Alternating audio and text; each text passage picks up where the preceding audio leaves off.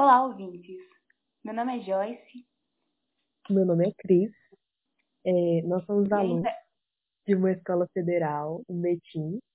E esse é o primeiro episódio desse podcast esportivo. e hoje, dia 5 de julho, a gente veio falar sobre a mercadorização do esporte na contemporaneidade. É, esse podcast ele é um trabalho a ser apresentado ao professor Mauro, da disciplina de Educação Física C, do IFMG Campus Betim. E o nosso objetivo é tratar né, o tema da mercado- mercadorização do esporte na contemporaneidade, assim como a Joyce falou, é, dialogando com o referencial teórico abordado pelo Mauro nas aulas desse ano. Nosso primeiro podcast, a gente precisa do feedback de vocês. Então, é essencial que vocês nos falem o que tá bom, o que tá ruim, para a gente poder guiar esse nosso projeto. Acho que para a gente entender né, é, o que, que seria a mercadorização do esporte na contemporaneidade, a gente tem que primeiro entender o que, seria a mercadorização. É, a mercadorização é sinônimo de mercantilização, significa comércio. É um processo assim é, que vai ocorrer uma expansão das práticas mercantis que acabam atingindo esferas da vida social que antes não estavam relacionadas com o mercado. É, então, nesse caso, é, a gente vai compreender a mercadorização esportiva como sendo a comercialização de práticas pertencentes à cultura esportiva. É, é nessa lógica perversa né, do sistema que rege a nossa sociedade que o esporte vai, se acabar, é, vai acabar se tornando um produto. Como surgiu essa mercadorização, né? Para a gente entender é, como surgiu, a gente tem que entender o conceito de secularização. É um processo que, através de qual uma religião que pertence a uma influência sobre várias esferas da vida social. E colocando isso na secularização do esporte, a gente entende que isso acontece de acordo com as a vertente da descontinuidade, como descrito no nosso referencial teórico, com remanejamento de antigas práticas corporais, que muitas das vezes eram colocadas em sentidos ritu- ritualísticos, religiosos ou até mesmo em formas de expressão, que vão se desvincular dessa sua origem para a transformação do que se tornou hoje o esporte moderno. Então, por conta dessa secularização, a gente entende que isso tem se intensificado cada vez mais. Isso começou com a Revolução Industrial, que houveram grandes transformações na- nas rotinas dos trabalhadores que passaram a se comportar de forma diferente perante a sociedade. E isso acaba afetando na esfera do esporte, como a Cris já falou, no processo de mercadorização. E isso vai tomando um teor cada vez mais segregacionista, né? Porque, tendo em vista as regras que foram colocadas no início dessa segregação, segregação, né? É, a gente entende que as escolas e os clubes ajudaram para a intensificação desse processo de marginalização de algumas pessoas perante o esporte. Então, essa mercadorização apoia esse tipo de secularização que aconteceu. Aham. Que isso se intensificou também na Segunda Guerra, com a necessidade da, dos estados esportivos, né? E o Estado tem sido cada vez mais, mais apoiador desse processo de uma nação esportiva. Aham. Pegando o gancho nisso que você falou, né, da nação esportiva, é, a gente consegue entender qual que é a importância da nação esportiva do esporte, né? Primeiramente, uma nação esportiva é uma nação que pratica esporte, né? Está presente nas Olimpíadas, está presente na Copa do Mundo. Hoje em dia, o esporte vai funcionar com o financiamento das empresas privadas, que elas vão investir nos esportes e elas vão se beneficiar de um grande benefício fiscal. O Estado ele também tem um papel importante de patrocinador nos esportes de alto rendimento. É, assumindo umas bases assim, da sociedade capitalista, o rendimento, por exemplo, é, o esporte moderno ele vai visar chamar atenção e cativar o público. É, o público que, assim, por sua vez, vai assumir o papel de consumidor desse esporte, né? O consumidor vai movimentar o esporte consumindo conteúdo esportivo pela televisão, frequentando estádio, comprando produto com temática esportiva dos grandes clubes, né? Digo assim, as camisas de time, caneca, seja o que for, né? Que tem as grandes lojas de, de, clu- de grandes clubes, ou então até consumindo produtos comuns, né? Que a gente vê que patrocinam esses clubes, né? A gente escuta muito falar, sei lá, Head and Shoulders, e várias outras coisas que utiliza dessa imagem do futebol e utiliza da propaganda nos estádios, é, associando com a imagem de alguns jogadores, né, para vender esses produtos. Então, tudo isso está relacionado ao mercado do esporte.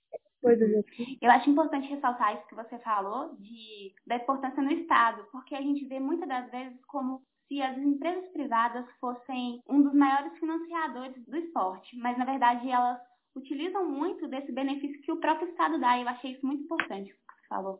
É, sim, é, o Estado não é menos financiador do que as empresas privadas, né? Acho que pode ter ficado parecendo. Uhum. E eu acho que, assim, com essa, igual a gente está falando da questão dos produtos, né? E desse grande financiamento, o esporte ele vai perdendo o caráter lúdico, assim, né? É, uhum.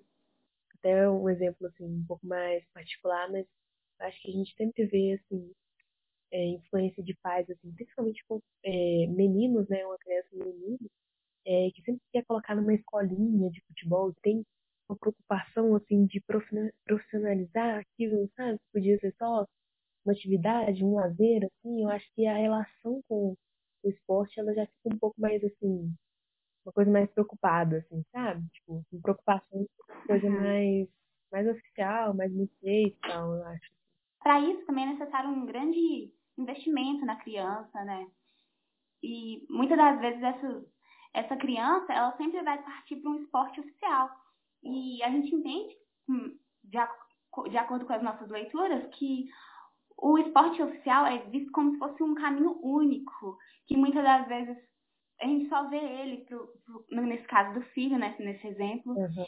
e a, a gente vê a importância de algumas associações e o papel que elas têm se colocado através disso, como a Federação Internacional do Futebol, associação, né? Assim, Isso.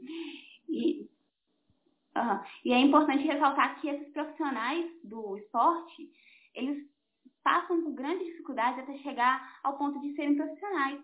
E isso é muito perverso, tendo em vista a dedicação que tem que ter, uma dedicação exclusiva para que ele alcance esse nível, esse status de o profissional ou esportista. E isso é uma coisa que é necessário questionar a partir da glamorização desse esporte, como você disse no exemplo do filho, né? Uhum.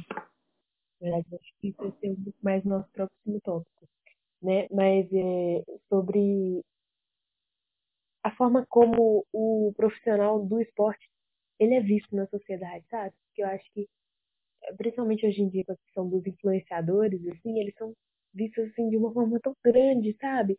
Acho que tem uma supervalorização desse profissional também, sabe? Eu não quero dizer que é errado ou não, mas que, tipo assim, sei, hoje em dia tá muito para além do esporte, assim, sabe? Uhum. Isso tem tudo a ver com o papel da mídia, né?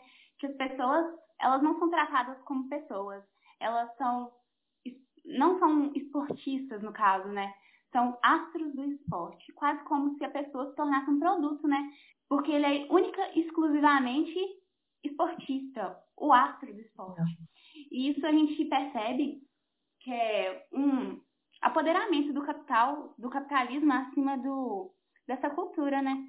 Que visa sempre venda de produtos e com a televisão isso tem se intensificado com, com o esporte como espetáculo, né? E a gente vê que isso varia. Por exemplo, um, um profissional de, de basquete, hoje em dia eles estão sendo mais valorizados, mas eles não recebem tanto quanto um profissional do futebol. Eles são muito mais valorizados. Isso, com certeza, por conta da grande mídia. Uhum. É, eu também acho. E eu acho que tudo isso está relacionado também porque tem quem consome, né? A gente, como consumidor, a gente tem esse papel de regular aí o que está acontecendo. Por isso que eu acho que essa discussão é importante, sabe? Porque às vezes a gente acha que está tudo na mão do Estado ou de quem está financiando, mas as coisas só acontecem porque tem um consumidor, e nós somos os consumidores, né? O consumidor, a gente tem que entender o nosso papel e em regular como as coisas vão acontecer. A gente, como consumidor, tem que ter o direito de exigir como as coisas acontecem, sabe? Uhum. Não, não é um papel tão grande quanto o do Estado, mas assim, é um, ainda assim é um papel muito importante, né? O consumidor. Sim, eu acho que esse papel também está muito ligado à consciência, sabe? A gente tem que saber que a gente que meio que regula por ser o consumidor, para a gente poder exercer o nosso poder, sabe? Porque uhum. E muitas das vezes esse consumidor, por não estar consciente, acontece tipo uma banalização da cultura esportiva. E o capitalismo faz isso não só com, com os esportes, mas com muitas outras culturas. E essa cultura em massa, ela é vendida para todo mundo. E a gente percebe isso no Brasil com o futebol, né, como gestado, uhum. como é como iniciado goela abaixo essa ideia de país do futebol. Aham, uhum. verdade. Isso fica até meio que sendo uma história única no Brasil. Questão de país do futebol, samba, não sei o quê. Tem um artigo da Universidade de Uberaba, que acho que tem tudo a ver com o tema desse podcast. Posso ler? Claro. É, olha Encontramos no anúncio publicitário, condensado em poucos segundos, o espetáculo, a falação, a nostalgia, o cotidiano, a globalização, a velocidade, a ação, a emoção do esporte. Pneu, remédio, cartão de crédito, cerveja, refrigerante, automóvel, pasta dental, correios, leite, assinatura de jornal, flocos de milho, postos de combustível, sorvete, banco, companhia telefônica, perfume, desodorante, papel xerox, pomada analgésica, televisor, aparelho de som, batata frita, é, cimento, freios para carro, cigarro, açúcar, canos de PVC. Não são apenas tênis e bolas. O esporte pode vender tudo. Eu acho muito importante. Esse papel da mídia e como, como isso está atrelado à forma de, de consumir e como isso também pode estar ligado à forma de controle é impactante. Uhum. E a gente não pensa nisso tudo quando a gente fala de esporte. Né? É, não, e quando a gente lê, dá uma falta de ar, né? Tipo assim, então são vários nomes com vírgula, você vai lendo, lendo, lendo, lendo. E tipo assim, quando a gente está vivenciando isso, quando a gente está vendo essas propagandas, a gente não reflete, sabe? Eu acho que é por isso, isso tem tudo a ver com o que estou pensando agora, de você saber que você é o consumidor, sabe? Porque olha o tanto de coisa que eu li aqui. E com certeza, eu pensei em um exemplo de marca para cada um delas, sabe? Que eu já vi e já vi atrelado ao esporte. Então, tipo assim, está no nosso cotidiano e a gente está percebendo. Uhum. E aí, para a gente não tomar consciência disso, a gente vai meio que reproduzindo, né? E aí, submetendo a, o ser humano como se fosse só um consumidor. Sim. Isso é cada vez mais intenso no futebol, que a gente percebe, né? Por, por ele estar na grande mídia. A gente já, foi, já até debateu isso em aula, né? O professor deu a ideia de pão e circo e como isso está atrelado a controle, como as pessoas não é, perdem sua consciência de outros, outros temas importantes e como elas são induzidas a somente consumidores e como isso é enorme no esporte. Sim. E nesse podcast a gente está falando muito sobre o futebol, mas é porque na mídia consumidora ele tem um papel crucial. A gente percebe que ele é um dos maiores, um dos maiores esportes, sabe? A gente também tem isso em outros esportes, por exemplo, no final de semana, o que passa é o futebol e nas quartas-feiras, nas quartas, né? Sim. Isso das quartas tem até a ver com aquela política do circo, né? Uhum. As votações do Senado, eu acho, são feitas nas quartas também. E, e os jogos de futebol também, né? Para tirar a atenção ali do que está sendo votado. E são valores, né? Eu acho que o esporte é muito de valor porque ele ele está mostrando quem, quem consome esporte e como ele consome, como essa pessoa é afetada através disso.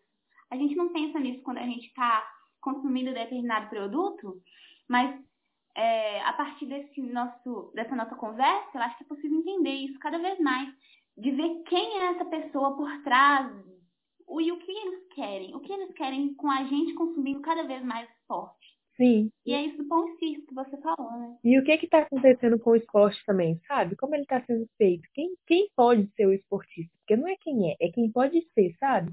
Cada vez mais é, a gente vê uhum. é, é quem pode ser. É, a gente tem, a gente como consumidor, a gente tem o poder de mudar também o mercado do esporte, né? É, a gente tem que saber exigir, é, tem que ser mais acessível, né? É, como que pode ser feita essa dedicação, como que as pessoas podem dedicar seu tempo para tentar ser um atleta, como que é, as aprovações nos times são feitas, né? Entende? Uhum.